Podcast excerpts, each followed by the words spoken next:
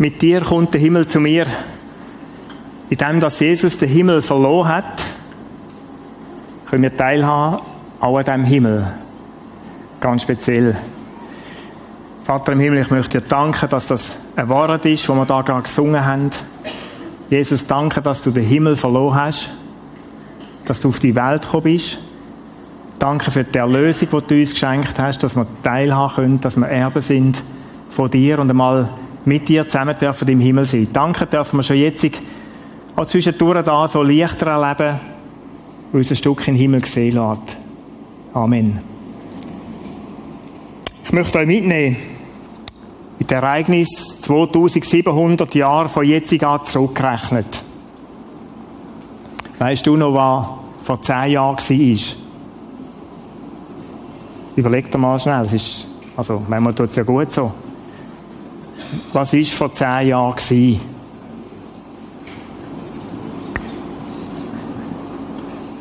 2006. Sommermärli. Deutschland ist ein Traumplatz. Aber das soll alles sein jetzt zum Fußball, heute Morgen. Aber was kommt dir in den Sinn so? Und zehn Jahre zurück, oder? Wir leben so in einer Zeit, da geht so vieles so schnell vorbei. Und jetzt möchte ich euch mitnehmen, 2700 Jahre zurück. Jahr 720 bis 680, bevor Jesus auf die Welt kam, ein riesiges Weltreich von den Assyrern hat da geherrscht. Persische Golf bis das Mittelmeer. Ein Gewaltherrscher nach dem anderen. In dieser Zeit hat da der König Hiskia gelebt, in einem kleinen Fleckchen am Rand von dem Reich in Israel, in Juda. Und in sein Leben wollen wir schauen. Zwei Sachen faszinieren mich in dieser Geschichte. Es ist tatsächlich möglich, Menschen möglich, 2700 Jahre zurückzuschauen und einzutauchen in die Welt. Mich hat das fasziniert und zu entdecken, was dort passiert ist. Unglaublich. Was mich fasziniert ist, dass die Zeitepoche um den König Hiskia, von dem assyrischen Herrscher Sanherib, dass es eine von der besten dokumentiert, von der am besten dokumentiertesten Zeitepochen ist in der Antike. Da gibt es so viele Funde wie sonst kaum. Es gibt Ausgrabungen in Israel an ganz verschiedenen Stellen. Wir werden im dritten Teil von dieser Serie bisschen etwas von dem auch noch sehen. Es gibt Sachen, die ich selber erleben durfte vor zwei Jahren, als ich in Israel war, im Israel Camp wird der Röni jetzt freuen. Faszinierend. Und es geht wirklich nicht um Werbung, aber es geht um Glaubensstärke. Der Hiskia-Tunnel, der hat mich fasziniert. Der hat mich vor zwei Jahren überhaupt auf die Idee gebracht, mal darüber nachzudenken, wer denn der Hiskia war. Der Hiskia-Tunnel. Da lesen wir einen ganz bescheidenen Satz in der Bibel, den kann man so überlesen unter Tausenden von Sätzen in der Bibel. Hiskia ließ die Gihon-Quelle abdecken und ihr Wasser unterirdisch, musst du dir mal vorstellen, vor 2700 Jahren, unterirdisch in westlicher Richtung zur Stadt Davids leiten. So steht es in der Bibel. Und jetzt hat man den Kanal gefunden, den Hiskia-Tunnel. 1839 ist entdeckt worden. Die schwarze Linie, die du da drauf siehst, das ist die Kurve, der Verlauf von diesem Kanal. Die haben Männer graben, buddelt mit Häckeli. Er ist 533 Meter lang, hat eine Breite von 50 bis 65 Zentimeter. Man kann dort durchlaufen. Ich bin selber dort durchgelaufen. Er ist so zwischen 1,50 Meter und 5 Meter hoch. Mit Häckeli rausgehauen. Jetzt musst, wir haben ja GPS, Gotthardtunnel, haben wir ja gerade die Eröffnung gefeiert. Das ist für mich gar keine Leistung mehr, weißt du? Wohl, es ist eine riesige Leistung. Aber weißt du, mit unseren GPS-Peilsendern und ich weiß gar nicht, was man alles braucht, und dann Bohrköpfe und Bohrmaschinen, und dann buddeln die sich über zehn Jahre lang durch den Berg durch. Und die haben den Stollen gegraben. Und man sieht da einen kleinen Ausschnitt davon. Wir hätten von zwei Richtungen her gegraben. Das ist ja noch verrückter, oder? Das kennen wir vom Gotthardtunnel auch. Wir fangen im Süden und im Norden an und hoffen, wir trifft dann zusammen. das ist bei uns nicht mehr so eine grosse Hoffnung. Jetzt musst du dir mal vorstellen, wie es denen gegangen ist. Im Westen und im Osten von der Stadt haben die da angefangen graben mit ihren Häckeli. Hast du eine Vorstellung, wie sich die orientiert haben? Ich nicht. Ich nicht. Ich staune nur. Und dann werden wir plötzlich mit unserer Technik wieder ein bisschen kleiner. So ist es mir mindestens gegangen. Wieso weiss man, dass die von zwei Seiten her gegraben haben? Es gibt die Inschrift, die hat man gefunden. Die ist heute in Istanbul ausgestellt. Die Tafel, wo, wo die beiden zusammengekommen sind, wo die Baugruppen, die Grabgruppen, wo die zusammengekommen sind, wo sich die getroffen haben, da haben die die Wand hineingekritzelt, in ihren hebräischen Buchstaben, da haben die geschrieben. Als noch drei Ellen zu durchbohren waren, die Stimme eines Mannes, der dem anderen zurief, denn da war ein Spalt an der rechten Seite. Und am Tag des Durchbruchs begegneten sich die Arbeiter Mann gegen Mann, Hacke gegen Hacke, und das Wasser von der Quelle, und das Wasser floss, glaube ich, jetzt sehe ich es da nicht wegen dem Segel, floss von der Quelle zum Teich. Da haben die Leute dort eingekritzelt, eingeritzt. Das war das Zusammentreffen. Der Jubel, weißt wenn da die beiden Bohrköpfe vom Norden und vom Süden aufeinander zukommen und unsere Doris Leute hat, oder, mit Helm dort durch und Handschlag und wow, was haben wir geschafft? Muss man vorstellen, wie es denen gegangen ist. Mit dem Häckeli, Hacken gegen Hacken und sie haben Stimmen gehört, da kommt der andere Trupp. Wow, musst du mal da fest vorgestellt haben. Und jetzt haben die dann nicht einfach zum Spaß gemacht, sind enorm unter Druck gestanden. Das war eine ganz weise Entscheidung vom Hiskia, zu sagen, wir brauchen Wasser in dieser Stadt. Die Gihonquelle ist nämlich außerhalb der Stadtmauer. Und sie haben befürchtet, dass das Syrer die Stadt werden belagern, Jerusalem, und ihnen das Wasser so abschneiden. Das war dazu mal ganz eine übliche Kampftaktik, um zu sagen, wir hungern die aus. Oder wir schauen, dass sie kein, kein Wasser und nichts mehr haben.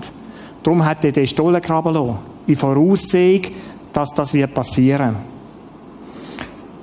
Dann der René, am letzten Sonntag, das Siegel.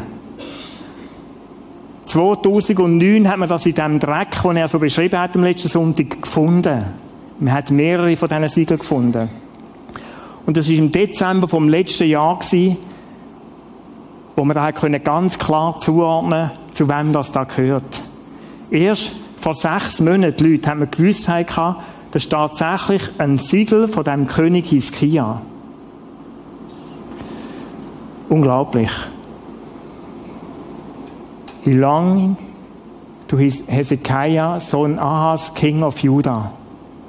Und dann hat der Röne so gesagt, und es ist genau so, 2. König 18 heißt, da wurde Hiskia, und das ist der Anfang von dieser Geschichte, ganz unscheinbar König, der Sohn des Ahas, des Königs von Juda. Eine weitere Bestätigung, die Geschichte vom Hiskia ist nicht bloß ein Märchen. Das ist nicht bloß eine Geschichte, oder? Da gibt es manchmal so, sagen, ja, das sind einfach so Geschichten aneinandergereiht. Leute, das sind geschichtliche Facts. Es geht aber noch weiter. 1000 Kilometer östlich in Ninive Selbstverständlich hat das die Welt und interessiert die Welt bis heute, wie haben die Assyrer gelebt, wie hat man in Babylon gelebt. Da hat es Ausgrabungen gegeben und man hat unter anderem so Tonprisma gefunden. Das eine, vielleicht das bekannteste oder eins oder bekannteste, ist da vom, da nennt man Tyler Prisma, das ist vom, genannt nach einem britischen Botschafter, der das in Ninive gekauft hat. Was steht da drauf? Man hat das können entziffern. Und ganz interessant ist, dass der biblische Bericht bestätigt. Oder 1000 Meter weiter, Kilometer weiter entfernt, da ist der Sanherib, der Gewaltherrscher, und der hat auf so Tontafeln seine Leute aufschreiben lassen über seine Erfolge und Misserfolge, also nur über den Erfolg. Über Misserfolg, da sehen wir noch, schwiegt er sich aus. Was schreibt er da drauf? Und Hiskia vom Lande Juda, der sich meinem Joch nicht gebeugt hatte, 46 seiner festen Städte mit Mauern versehen und die kleinen Städte in ihrer Umgebung ohne Zahl durch, durch Niedertreten mit Bohlenbahnen und durch Ansturm mit Belagerungsmaschinen, durch den Kampf der Fußtruppen, durch Einbruchstellen, Breschen und Mauerbrecher belagerte und eroberte ich sie. 200.150 man vermutet, dass die Zahl könnte heißen 21.500. Leute, junge und alt, männlich und weiblich, Rosse, Maultiere, Esel, Kamele, Rinder und Kleinvieh ohne Zahl, führte ich von ihnen heraus und rechnete sie als Beute. Und jetzt kommt Spannende. Ihn selbst wie ein Käfigvogel inmitten der Stadt Jerusalem, der Stadt seines Königstum, schloss sich ein. Wir sehen es im dritten Teil dann.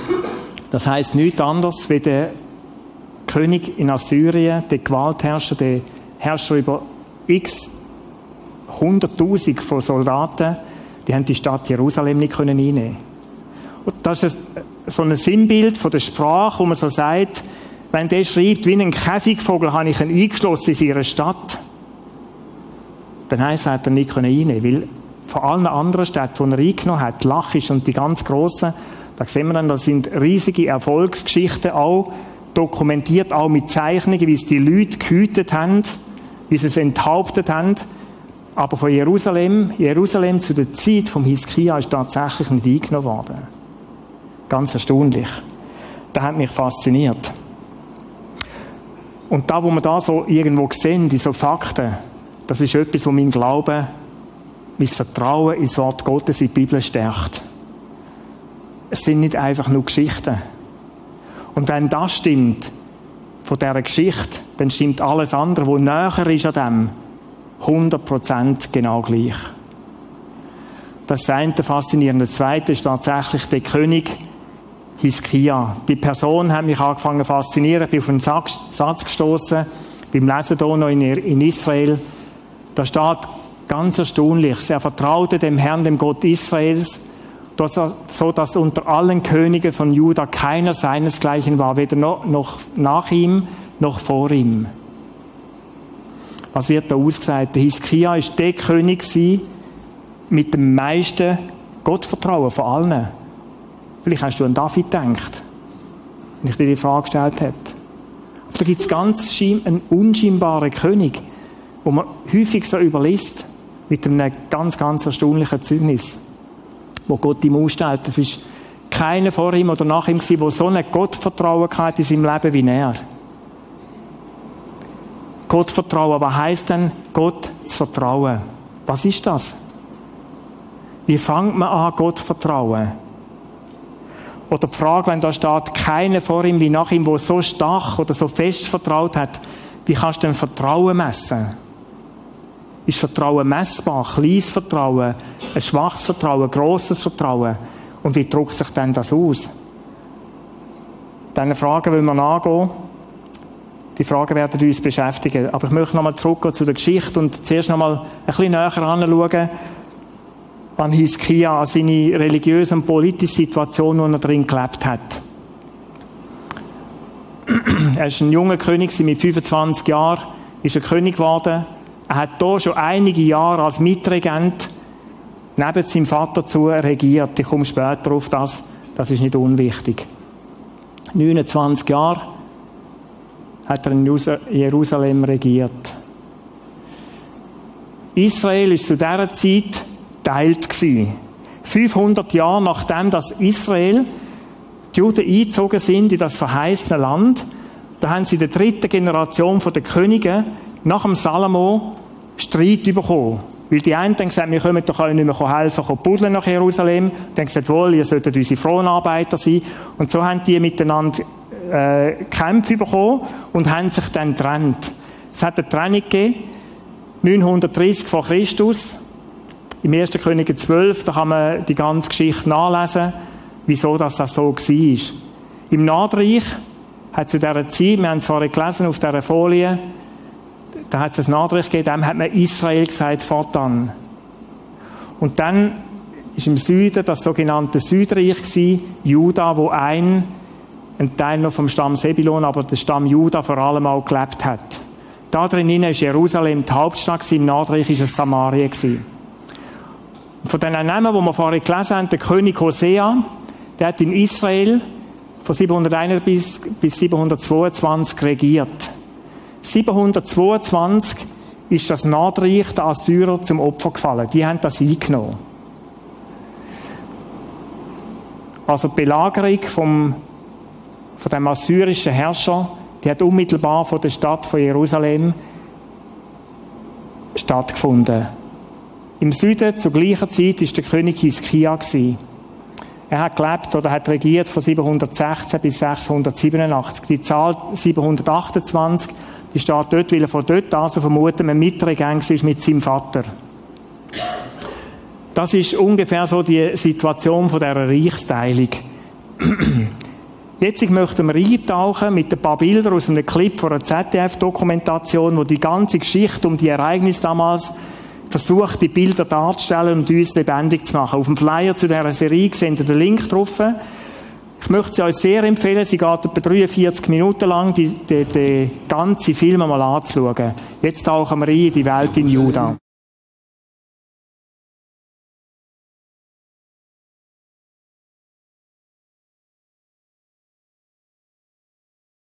So viel ganz kurz zusammengefasst. Bis zu dem Moment, wo das Assyrische Reich jetzt von Jerusalem steht. Alle anderen Städte, so haben wir es gehört, sind gefallen gewesen. Und in diese Situation in die Situation steht über dem Leben vom Hiskia der Satz, er vertraute dem Herrn, dem Gott Israels. Was heißt Vertrauen? Was ist Vertrauen? in so Situationen. Vielleicht hast du auch so Situationen, wo du wie vor einem Berg stehst, etwas, wo du sagst, oh, da weiss ich nicht mehr weiter, da habe ich keine Ahnung mehr. Es gibt so Geschichten mehr in der Bibel, äh, noch andere mehr in der Bibel auch, die von dem erzählen. Was ist Vertrauen in Gott in so einem Moment? Wir haben zu dem Film ansatzweise gehört, oder, dass er, und wir sehen es am nächsten Sonntag, dass der Hiskia sich verbündet hat, zum Beispiel mit Ägypten und die um Hilfe gebeten hat, wo die Assyrer gekommen sind. Wir haben es im Film gesehen, dass er Tributzahlungen gemacht hat an Sanherib. Ist denn da Gott vertrauen? Die Kompromiss, der Weg von der Kompromiss. Keiner hat so Gott vertraut wie er und dann bittet der Ägypter um Hilfe, dann zahlt er Tribut an den, der jetzt gerade angreifen will. Was heißt denn Gott vertrauen? Wirklich? Ich bin dem Wort nachgegangen und vertraue, es gibt eine Wortgruppe, die sehr eng miteinander vertraut ist oder zusammenhängt. Vertrauen, Treue und zuverlässig und Glauben. Die drei Worte in der griechischen Sprache, es ist in der hebräischen genau gleich, auch vom Wortstamm her, die haben alle den gleichen Stamm. Vertrauen bis da, treu, zuverlässig, wieder mit dem gleichen Stamm. Pistos und Glaube, Glaube, wo man auch oftmals sagt, es ist eigentlich etwas wie Vertrauen. Oder wenn ich glaube, dann vertraue ich. Ist nicht von ungefähr, es hat die gleiche Wortwurzel drinnen, Pistoio gesprochen. Vertrauen, Treue, Zuverlässig, Glaube, die Worte, das sind Beziehungsbegriffe. Und wenn wir von Vertrauen reden, so geht es mir manchmal, dann denke ich mehr an eine Sache. Da hat man oder hat man nicht. Mich hat es wunderschön gedacht, als ich da wieder neu entdeckt habe, dass Vertrauen eigentlich ganz stark von der Treue und Zuverlässigkeit von meinem Gegenüber abhängt. Wieso vertraue ich denn? Ich vertraue, weil jemand anders treu ist. Dann kann ich vielleicht vertrauen. Oder vertrauen, es heißt also von der Wortbedeutung her wie anhängen oder drauf setzen. Was setze ich denn drauf? Ich setze meine Hoffnung auf etwas, wo ich vertraue. Jemandem, wo ich zutraue, etwas zutraue. Ich glaube daran, dass der zuverlässig ist. Und Glaube, so steht es im Hebräerbrief, ist eine Hoffnung. Von etwas, was ich nicht sehe. Vertrauen ist ein Beziehungsbegriff. Und das ist das Erste, was ich irgendwo finde, ist wichtig festzuheben. Vertrauen wächst aus einer Beziehung aus. Und wenn, wenn man von Gott Vertrauen redet, bei Miskia, dann deutet auf eine vertraute Beziehung zu Gott hin. Vertrauen ist immer begründet in dem, was der andere tut, könnte man auch sagen. Vertrauen hängt fest von dem ab, wie gut, dass ich den anderen kenne. Wie viel, dass ich von ihm weiß. Es gibt ja auch das andere, dass ich das Vertrauen enttäuscht wird. Was passiert denn, wenn ich enttäuscht bin von jemandem? Das Vertrauen, wenn das enttäuscht wird, dann ist da, dass ich merke, der macht nicht, was er sagt, zum Beispiel der ist nicht treu, der ist untreu, der steht nicht zu seinem Wort. Das sind so Sachen, wo das Vertrauen, wo das Vertrauen missbraucht wird oder wo ich enttäuscht bin, wo ich auf etwas Falsches gesetzt habe. Wenn ich vertrauen will, kurz gesagt, muss ich das Gegenüber gut kennen. Ich denke, dass kaum jemand irgendwo, wir haben zum Beispiel manchmal, wenn wir auf einen Berg aufsteigen, einen Bergführer nehmen, du bist vielleicht nicht in der Lage, ich auch nicht auf einen 4000er raufzuklettern, mit Seil und Pickel. Und was machst du dann? Dann nimmst du einen Bergführer. Du vertraust dich jemandem an, wo du weißt, der hat die Kompetenz. Der macht das gut, der kann das. Der führt mich jetzt dort an. Vertrauen hat mit Anvertrauen zu tun. Jetzt steht da der Satz, Hiskia vertraute dem Herrn, dem Gott Israels. Das heißt nichts anderes, wie dass der Hiskia Gott gut kennt hat. Vertrauen tue ich dann, wenn ich eine Beziehung habe zu dem und weiß, es ist absolut verlässlich. 100 Prozent. Der Paulus schreibt, ein erstaunlicher Satz im 2. Timotheus 1,12, denn ich, Paulus, weiß, an wen ich glaube auf wen ich mein Vertrauen gesetzt habe, könnte man die, die Passagen auch übersetzen. Und ich bin überzeugt, dass er mächtig ist. Ich weiß, an wer ich glaube. Der Hiskia hat gewusst, wer der Gott ist. Er hat sich an Gott gewendet, gewusst, der kann mir helfen. Zu 100 Prozent wird er zu seinem Wort stehen. Ich möchte die Frage dir heute Morgen mitgeben, auf was setzt du dein Vertrauen? Und darauf vertrauen kann man so vieles im Leben. Da gibt es so die Bernsteinkettchen um den Hals herum, die dich vor Zahnweh bewahren. Da gibt es, also ich möchte es nicht lächerlich machen, da glauben die Leute tatsächlich, oder? Dann gibt es die Amulette, die du da hast, mit, wenn du dich auftun und da drin ist ein Bild von der heiligen, weiß ich, was alles. Oder das auf das vertraue ich. Wir haben es jetzt bei der Gotthard-Eröffnung gesehen, bei diesen Tunnelpuddeln. Die heilige Barbara, die Schutzpatronin. Und zu ihr komme ich, wenn ich einen Tunnel baue. Ich meine, das ist nicht vor 2000 Jahren, das ist heute, oder? Die, die Schutzpatronin, die heilige Barbara, die uns wird bewahren. Da gibt es Kruzifixli, da gibt es Kupferreifen, weiss Donner, was es alles gibt, Leute. Auf was vertraust denn du eigentlich? Da gibt es Freundinnen und Freunde, wo du manchmal dein Leben anvertraust. Oder du sagst, wenn ich ganz fest darauf hoffe, dass das mir hilft, dann wird mir das helfen. Wem vertraust du? Der Hiskia hat Gott kennt. Vertrauen in Gott können wir haben, wenn wir Jesus kennenlernen. Jesus sagt den Satz im Johannesevangelium, wer mich sieht, sieht den Vater. Wenn du Gott nicht kennst und sagst, ich weiß nicht, wer Gott ist, so geht es mir manchmal auch, dann hat sich Gott offenbart in Jesus, dass wir ihn sehen und können kennenlernen in den Evangelien. Und wenn du sagst, ich kenne den Gott gar nicht, das macht mir Mühe, ihm zu vertrauen, dann lies mal in den Evangelien, wer denn er ist. Er zeigt so vieles von sich. Und in diesen Geschichten, wo auch absolut alle wahr sind, in diesen Geschichten kannst du Gott kennenlernen. Und er hat ein Ziel mit dem, dass er sich so zeigt, er möchte das Vertrauen gewinnen. Er möchte, das, er möchte eigentlich zurufen, vertrau mir doch. Ich bin der, der helfen kann. Ich, kann, ich bin der, der unterstützen kann. Und der Satz von Paulus, oder der Nachsatz, der mächtig ist, der allmächtig ist, das ist der allmächtige Gott. Der Paulus hat gesagt, in allem, was auch ist, und er ist durch Stürme durch in seinem Leben, sagt er, ich weiß, an wer das ich glaube. Weißt es du auch? Etwas Zweites, ein zweiter Aspekt beim Vertrauen. Vertrauen hat mit Entscheidungen zu tun. Irgendwann entscheidest du dich, dem vertraue ich oder dem vertraue ich nicht. Das war beim Hiskia nicht anders. Im Hiskia, Kapitel, im 2. König 18, Vers 3 bis 6, die wird man nachher anschauen, das wird die Einleitung zu dieser Geschichte von Hiskia, von seinem Leben. Da steht, er, Hiskia, tat, was recht war in den Augen des Herrn. Ganz wie sein Vater David getan hatte. Der David ist natürlich nicht sein lieblicher Vater gewesen, sondern der erste König. Das ist das Symbol in Israel.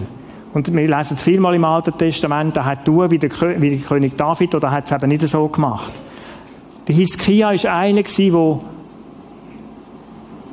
alles tun hat wie der König David. Er hat gemacht, was recht ist in den Augen von Gott.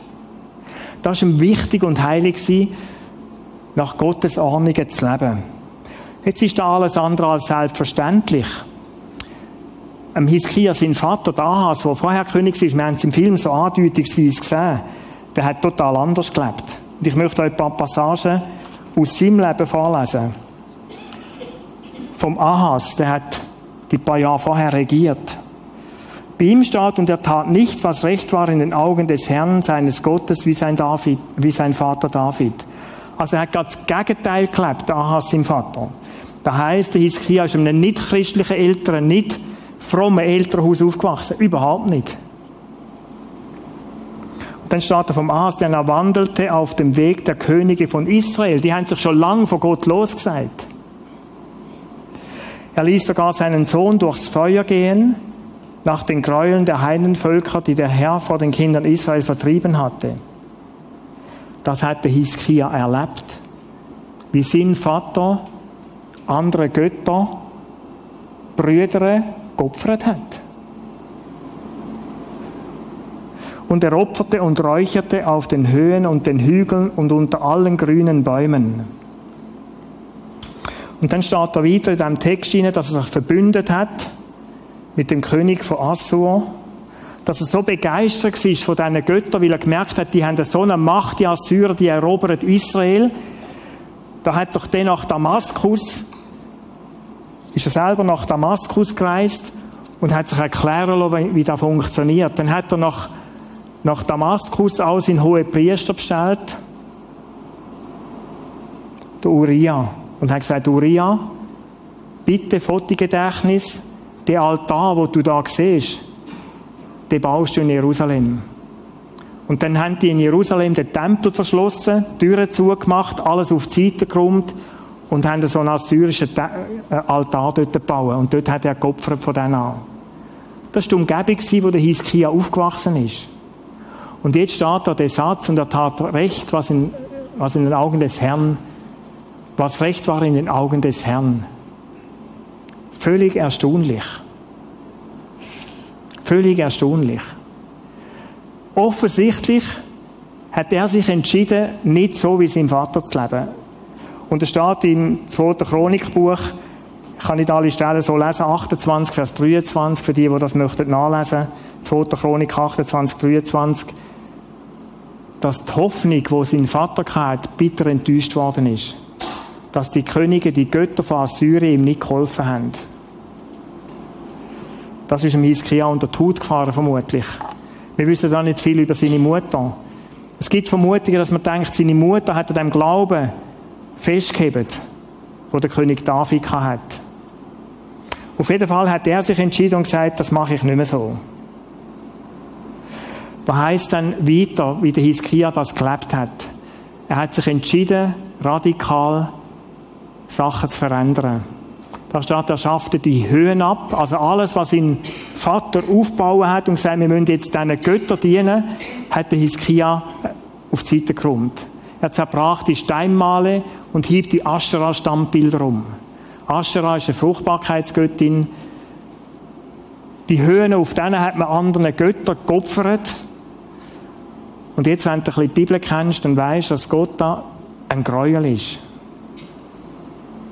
Oder er steht in den zehn Geboten, du sollst keine anderen Götter neben mir haben.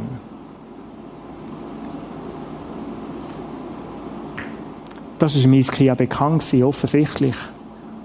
Und darum räumt er die Götter auf die Seite, die Höhnen, Steinmal, Taschra-Bilder umgehauen. Er wollte aufhören mit dem Götzendienst. Gott dienen kannst du nicht neben dem du Götzen dienst. Du kannst nicht dein Vertrauen in Gott setzen und nebenzu noch Hoffnung auf alles andere setzen. Und darum hat er radikal aufgeräumt mit dem. Und jetzt kommt der Höhepunkt, das war mir lange nicht bewusst gewesen. Jetzt kommt ein ganz entspannender Satz. Und er zertrümmerte die eherne Schlange, die Mose gemacht hatte, denn bis zu, Zeit, zu dieser Zeit hatten die Kinder Israel ihr geräuchert und man nannte sie Nechushtan, da heißt die Eherne, wenn man es so übersetzen Die, die die Bibel ein bisschen kennen, die wissen, wo das Volk Israel unterwegs ist, hat es eine Geschichte gegeben, wo die Juden alle zusammen plagt worden sind vor einer Krankheit. Und dann hat Gott dem Mose gesagt, richte die Schlangen auf, packe so eine Schlange und häng sie da an den Pfahl an. Und wer die Schlangen anschaut, wird gerettet werden. Das war so ein Gnadenzeichen. Jesus nimmt das auf in der Geschichte vom Nikodemus und erzählt von dieser Schlange und sagt dann, ich bin genau gleich wie die Schlange, werde ich aufgerichtet werden, so am Kreuz sterben und ihr werdet durch mich können leben. Die Juden haben können leben. Jetzt haben die die Schlange 500 Jahre, man stellt sich da vor, 500 Jahre aufbewahrt, Klammer Reliquie. Und weißt du, was passiert? Man hat deren geräuchert. Man hat nicht mehr Gott wo geholfen hat, wo eingegriffen hat. Wir haben nicht ihn angebetet, sondern die Schlange. Vom ersten Tag an, wo der Hiskia König war, so steht es in einem Paralleltext in der 2. Chronik 29, Vers 3, vom ersten Regierungsjahr an hat er angefangen, das Zeug wieder auf die und gesagt, Leute, so kann es nicht gehen. Ich habe eine Ausrichtung, wenn ich König bin und ich möchte dem Gott dienen. Und ich möchte, dass man als ganzes Volk dem Gott dient. 25-jährig. Unglaublich. Unglaublich.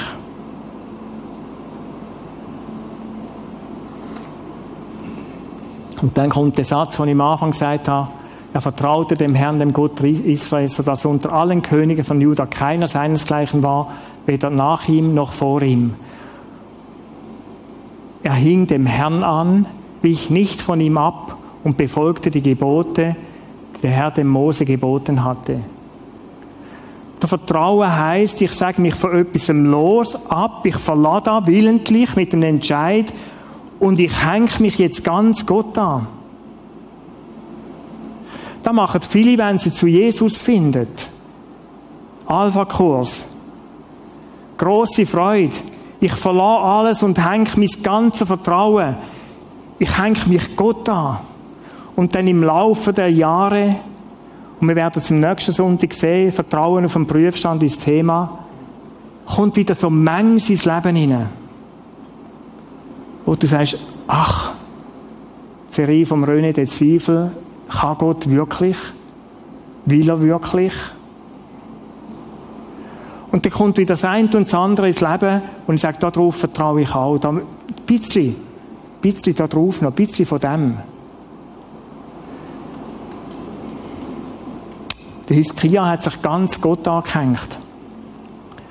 Er hing sich dem Herrn an. Das heisst, er hat sich daran geklammert, wenn man das Wort anschaut. Er hat sich an ihn geklammert. Er hat alle Hoffnung auf ihn gesetzt. Nicht mehr anders. Das ist das, was der Hiskia gemacht hat. Vom Neuen Testament her geschaut. Ich setze alle meine Hoffnung auf Jesus Christus. Darum hat sich Jesus gezeigt. Darum hat er sich offenbart. Ich möchte mit meinem ganzen Leben mich Jesus anhängen. Ich will mich an ihn klammern. Alles von ihm erwarten.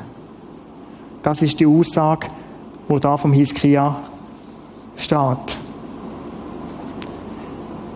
Ich komme zum Schluss. Gott vertrauen, was heisst das? Ich vertraue mich ihm an, weil ich ihn kenne.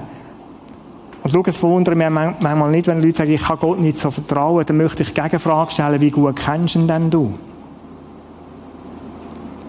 Hast du eine Beziehung zu ihm oder keine?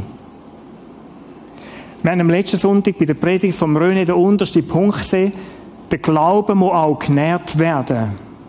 Es gibt so etwas wie das ausgehungerte Vertrauen. Schau, ist in jeder Beziehung so, wenn du den anderen nicht so gut kennst, wird es immer schwieriger zu vertrauen. Wenn du nicht mehr weißt, was der denkt, was der macht, dann wird es schwierig. Und darum ist es nötig, wenn mein Vertrauen soll stark sein, Jesus, dass es, dass ich mich mit dem Gott auch abgebe, dass ich die Beziehung pflege. Vertrauen heißt, ich vertraue mich ihm an, weil ich ihn kenne. Ich entscheide mich, allem anderen abzusagen und mein Vertrauen ganz auf Gott zu setzen. Da liest sich so leicht, Leute. Auch für mich. Oder heute Morgen hat mir jemand gesagt, ich wünsche dir viel Glück für die Predigt. Er war lieb gemeint und überhaupt nicht falsch. Sofort nachher gesagt, nein, ich meine, ich habe dann gesagt, nein, ich vertraue auf Gott. ja, so habe ich es auch gemeint. Ja, logisch. Dann sag es doch so. Oder am Schluss ist noch das Penalty-Schiessen, wo du hoffst, ums Verrecken, dass alle treffen. So das Roulette-Glücksspiel. Am Schluss hoffe ich noch aufs Glück, dass ich ein bisschen Glück habe. Das ist keine Lebensgrundlage. Ich will mein Vertrauen auf Gott setzen. Ich habe mich, als ich vorbereitet habe, wieder neu entschieden und ich habe zu Gott betet. Ich möchte los sein von allem anderen. Jesus, alles, was sonst noch da im Angebotsteich wimmelt. Und ich möchte ganz allein auf dich vertrauen in meinem Leben. Du sollst es sein. Und ich möchte dich heute Morgen fragen, ich kenne deine Situation nicht, wo du drin bist, aber vielleicht gibt es so, so Berge und Berge in deinem Leben. Sachen, wo du anstehst, wo du sagst, was soll ich bloß auch machen? Es gibt in der Chronik die Geschichte, 2. Chronik 20, oder? Das war auch ein König am Anschlag, der angegriffen ist und sagt, Herr, wir wissen nicht, was wir tun sollen. Vielleicht ist das deine Situation. Dann komm zu dem Jesus. Komm zu ihm und ich möchte es gerade einklammern. Sag allem anderen bitte ab. Es ist nicht Jesus auch noch ein dazu. Heb den Mut, eine Entscheidung zu fällen und sag von heute an, Jesus, nur noch du. Nur noch du. Und dann kann es sein, dass du heute Mittag deinen Armreif auf die Seite leist, Amulett abziehst, das Kruzifizchen abhängst und sagst nur noch du. Buddha-Statuen und alles mögliche Leute, da gibt es so vieles mitten unter uns, oder? Wo man sagt, das ist eine hübsche Erinnerung von der Reise die wir gemacht haben. So ein Scheiß. Es ist eine schöne Erinnerung. Der Gott ist tot. Aber du druckst auch etwas aus mit dem. Ich möchte einladen, vertraue einzig und allein Jesus Christus. Er ist der, der deine Hoffnung nicht wird enttäuschen, das Vertrauen nicht wird missbrauchen. Er ist der Einzige. Von allem anderen wirst du enttäuscht werden, bitter enttäuscht werden. So wie es der Ahas und der Hiskia erlebt haben in der jüngeren Geschichte von Juda. Jesus sagt den Satz, kommen zu mir alle, die herausgefordert sind, die beladen sind, die schwer haben. Ich möchte euch helfen. Ich möchte dich aufrichten. Ich habe ein Mail bekommen am Donnerstagabend einfach völlig zufällig von einer Frau, die hat am Dienstag eine Operation. Sie schreibt, so leben wir zuversichtlich am Hinblick auf nächste Woche mit meiner Bauchops am Dienstag. Und jetzt kommt ein spannender Satz. Mit den vielen Erfahrungen, die wir mit unserem Gott schon machen durften, durften wissen wir, alles ist in seiner Hand und es ist gut dort. Es ist gut dort. Durch die vielen Erfahrungen, weißt du, was heisst das? Das ist eine Person, die mit Gott lebt. Die eine Beziehung zu Jesus hat. Nochmal, ich möchte dich einladen, ganz auf den Gott setzen. Eine ältere Person mit den vielen Erfahrungen, die wir mit unserem Gott schon machen durften. Du enttäuschst das Vertrauen nicht, dass du auch beim 101. kannst sagen, Gott und wieder neu, du bist es.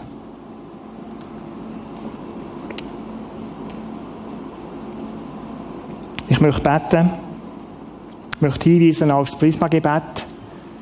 Prisma-Gebet, das ist möglich vorne auf der linken Seite im Kino und es ist auch bei uns da auf der linken Seite von mir hinten. Wenn du einen Moment anstehst, irgendwo in deinem Leben, dann nutze das Gebet mit Freunden. Da sind Leute da, die mit dir möchten beten. Vielleicht ist der Moment, wo du heute Morgen sagst, Gott, ich möchte dir ganz neu mein Vertrauen schenken. Nur du. Vielleicht bist du heute Morgen da und hast keine Beziehung zu Jesus, dann du musst nicht gerade jetzt Ja sagen. Du lern mal den Jesus kennen. Das ist nicht so ein Affektentscheid. Lerne mal kennen, fang mal an, die Bibel zu lesen, die Evangelien. Mach dich mal auf die Suche nach ihm und frag, wer bist du? Und vielleicht kommst du zu der Entscheidung und sagst, doch, doch, ich möchte das auch. Ich möchte dir vertrauen. Ich möchte beten. Jesus Christus, ich möchte dir danken für das Leben vom Hiskia.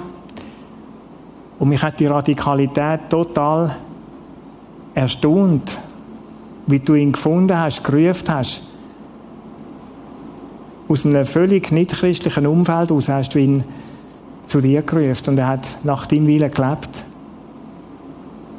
Durch viele Enttäuschungen, die er auch gesehen hat, als Sohn, als Kind, bis im Vater, ist er umgekehrt zu dir. Und ich möchte es wieder sagen, Jesus, ich möchte dir allein vertrauen. Und ich möchte für die beten, die da sind, die diesen Wunsch auch haben. Jesus, es ist manchmal so viel Schwachheit in unserem Denken und Reden, in unserem Willen. Danke, dass du uns hilfst. Wir wollen mit dir leben, an dir bleiben, festgekrallt an dir leben, so wie es der Hiskia tun hat. Und es tut mir leid, Jesus, wo so ein Haufen andere Götter irgendwo Platz haben in unserem Leben. Da bitte ich dich, dass du uns die Augen auftust für das und das soll keinen Platz haben. Wir wollen allein dir dienen. Danke vielmals, dass du diesen Menschen hilfst, die herausgefordert sind. Ich möchte für die Frau beten, die die die Operation hat. Danke, drehst du jede einzelne Situation, wo Menschen drinnen stehen, auch unter uns. Danke, dass du unser Vertrauen in dich nicht wirst enttäuschen. Du versprichst, dass du jeden wirst als gute Ziel bringen. Danke dafür. Amen.